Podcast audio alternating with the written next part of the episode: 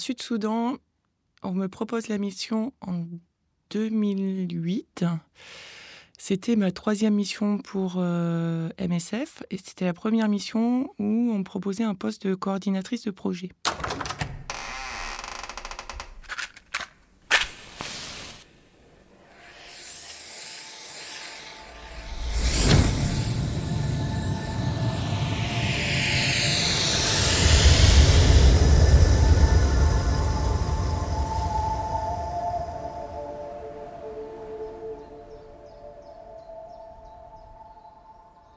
Nos filters. Caroline Seguin. Ce genre de journée où rien ne marche.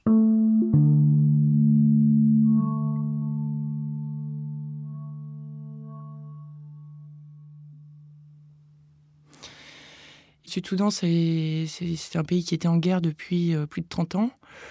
Euh, il n'y a vraiment pas d'infrastructure. Euh, et l'idée, c'était d'aller ouvrir un projet au nord du Sud-Soudan, euh, parce qu'il y avait une ligne de front, qu'il fallait ouvrir la chirurgie, parce que potentiellement il y aurait des blessés euh, et tout ça.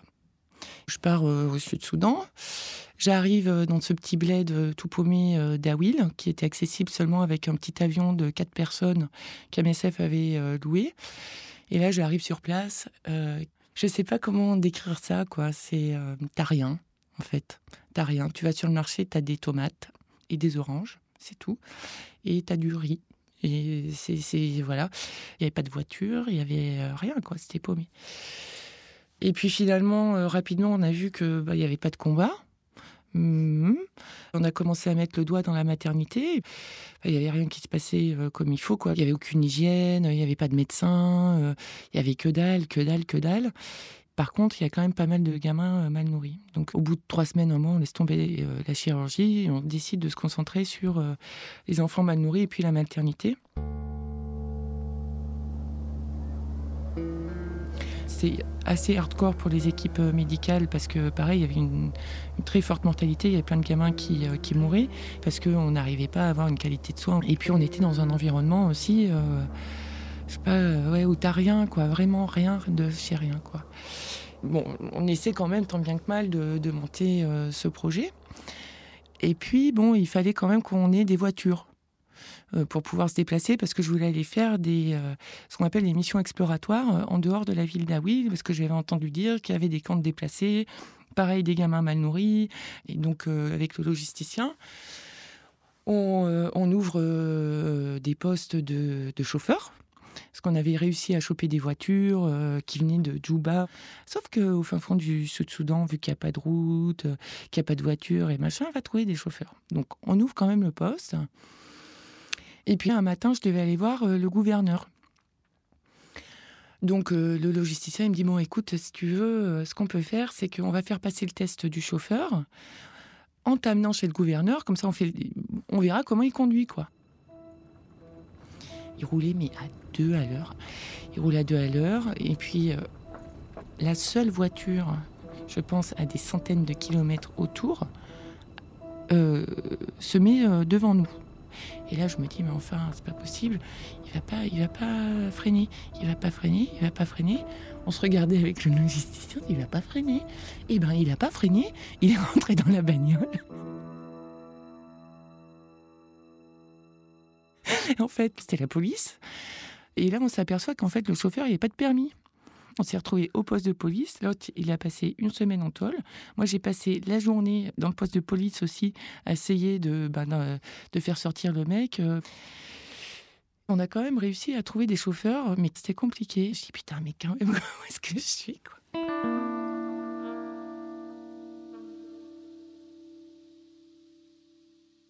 J'avais quand même réussi à faire ces missions explo et tout. On avait monté des cliniques mobiles dans ces fameux camps de, déplacés, quoi.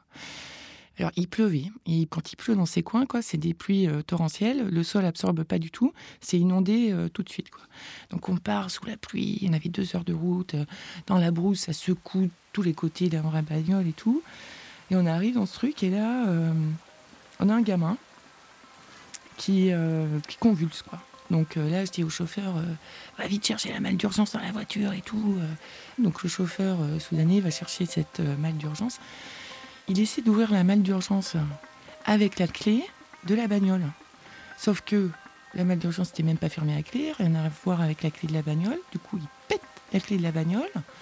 J'arrive à prendre la malle d'urgence finalement. Il se calme et tout ça.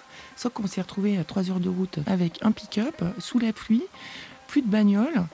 On avait un téléphone satellite. Même le téléphone satellite ne marchait pas. Donc du coup, on a fini par rentrer tous dans le cul du pick-up. On a laissé la bagnole sur place. On avait un pick-up et on est tous rentrés dans le pick-up sous la pluie, comme ça. Et là, j'arrive à l'hosto qui avait été inondé. Donc euh, tous les gamins de la pédiatrie sous l'eau, le générateur euh, qui était pété. Euh, je vais dans notre, dans notre maison, pareil, la maison complètement inondée. voilà, et du coup, tu as, juste, tu sais, ce genre de journée où tu rien qui marche, quoi. Et bien, ce genre de journée où tu rien qui marche, ça a été six mois de mission comme ça, en fait.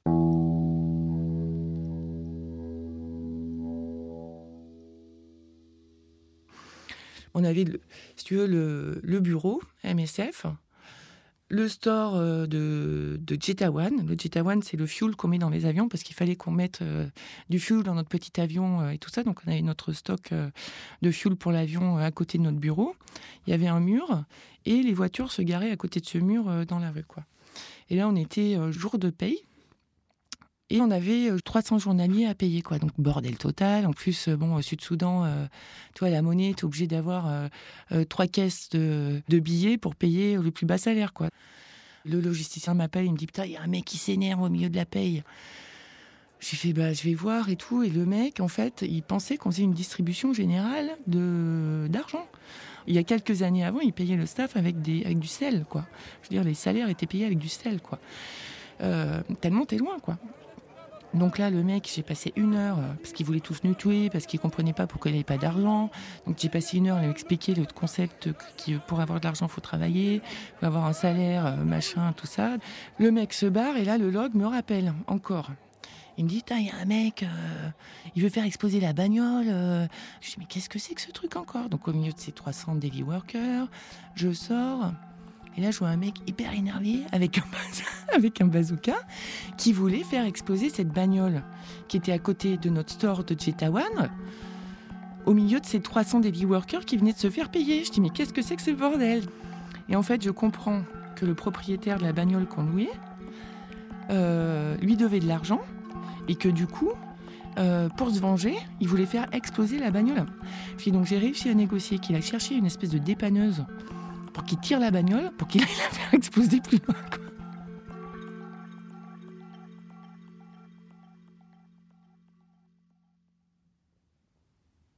Après, on a quand même fait tourner le projet sur les gamins mal nourris. On a, je sais plus combien on a fait. Je crois qu'on avait pris en charge 5000 gamins en trois mois, quoi.